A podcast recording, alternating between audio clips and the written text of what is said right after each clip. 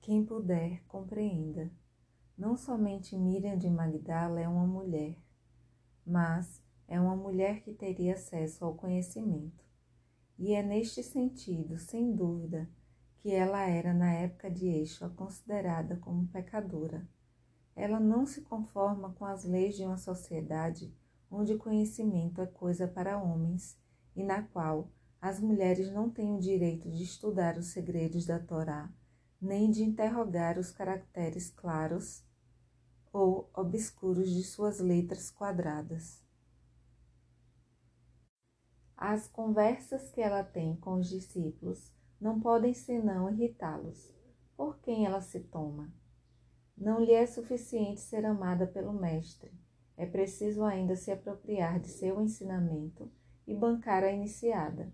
Ela emprega as mesmas palavras de Yeshua quando ele se encontrava em presença de inteligências não preparadas, mais ou menos limitadas, tomando por real aquilo que elas percebiam no campo estreito de suas percepções compreenda quem puder.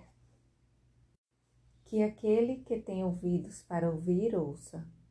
Mais importante que estas palavras irritantes, lembrando aos discípulos os limites de sua compreensão, o Evangelho de Maria testemunha um outro modo de conhecimento, diferente daquele ao qual o espírito masculino tem geralmente acesso. Trata-se de um conhecimento do tipo profético ou visionário que não é próprio das mulheres, mas que pertence certamente à dimensão feminina, angélica ou oriental do conhecimento humano. O mestre é interrogado a este propósito. Qual é o órgão da visão? Com quais olhos Miriam de Magdala pode contemplar o ressuscitado? As respostas do mestre são nítidas. O ressuscitado não é visível aos olhos da carne, nem aos olhos da psique, alma, no senso ordinário do termo.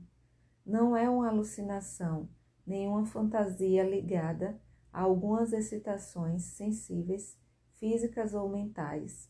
Não se trata também de uma visão pneumática ou espiritual. Segundo o Evangelho de Maria, trata-se de uma visão pelo nous, dimensão frequentemente esquecida de nossas antropologias. O nous é considerado pelos antigos como a extremidade mais sutil da alma. Dir-se-ia hoje, o anjo da alma. Ele dá acesso a este mundo intermediário, nem apenas sensível, nem apenas inteligível, o imaginal, do qual nos fala com precisão Henry Corbin. Poderíamos dizer com ele que no Evangelho de Maria, não estamos reduzidos ao dilema do pensamento e do espaço que ocupamos, Descartes, ou ao esquema de uma cosmologia e de uma gnoseologia limitadas ao mundo empírico e ao mundo do entendimento abstrato. Entre os dois, vem se colocar um mundo intermediário, mundo da imagem ou da representação, um mundo tão real ontologicamente quanto o mundo dos sentidos e o mundo do intelecto, um mundo que requer uma faculdade de percepção que lhe seja própria, faculdade tendo uma função cognitiva, um valor noético tão reais de pleno direito quanto aquelas da percepção sensível ou da intuição intelectual.